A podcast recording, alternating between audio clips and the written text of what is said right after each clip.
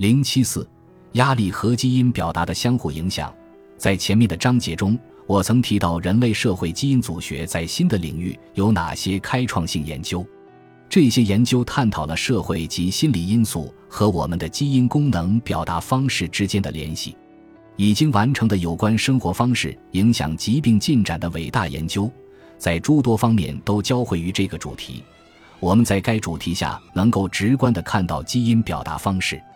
它控制所有细胞及生物进程的方式受生活方式影响，或积极或消极。加州大学洛杉矶分校的史蒂夫·科尔研究慢性压力因素，如贫穷、孤独、悲伤、接触犯罪、确诊重疾如癌症等，对我们的健康有何负面影响？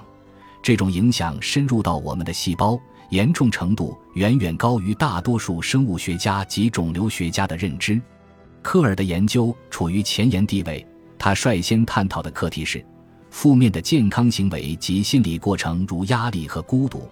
即便在具体的某日看起来并不糟糕，日积月累却能够引发严重的健康问题。该领域的研究人员知道，长期的社会行为会引发疾病，但是我们也知道，这些负面的影响可以被改变，他们带来的损害也许可以逆转，甚至停止。我想。这种命运的逆袭，就是我们已经读到的长期生存者的故事，包括大卫·斯尔旺、施莱伯、莫利、梅格赫什伯格、加布卡纳勒等。为了让医学界的其他人士也知道这些，科尔绘制了基因功能图，考察他们与压力、孤独和其他健康行为之间的关系。科尔知道，做到这一点要归功于最近才完成的人类基因组图谱。之前是无法完成他的研究课题的，现在研究人员能够细究特定基因在特定外部应激源的影响下会作何反应。现在我们能真正看出外部因素和内部因素如何跟着压力的节奏一起跳舞，这是抗癌医学的一个伟大进步。现在科尔和其他研究人员做出的文件清晰地显示，慢性压力会渗入我们的细胞。增加导致我们更易患病的基因表达，同时减少帮助保持身体健康的关键基因通道。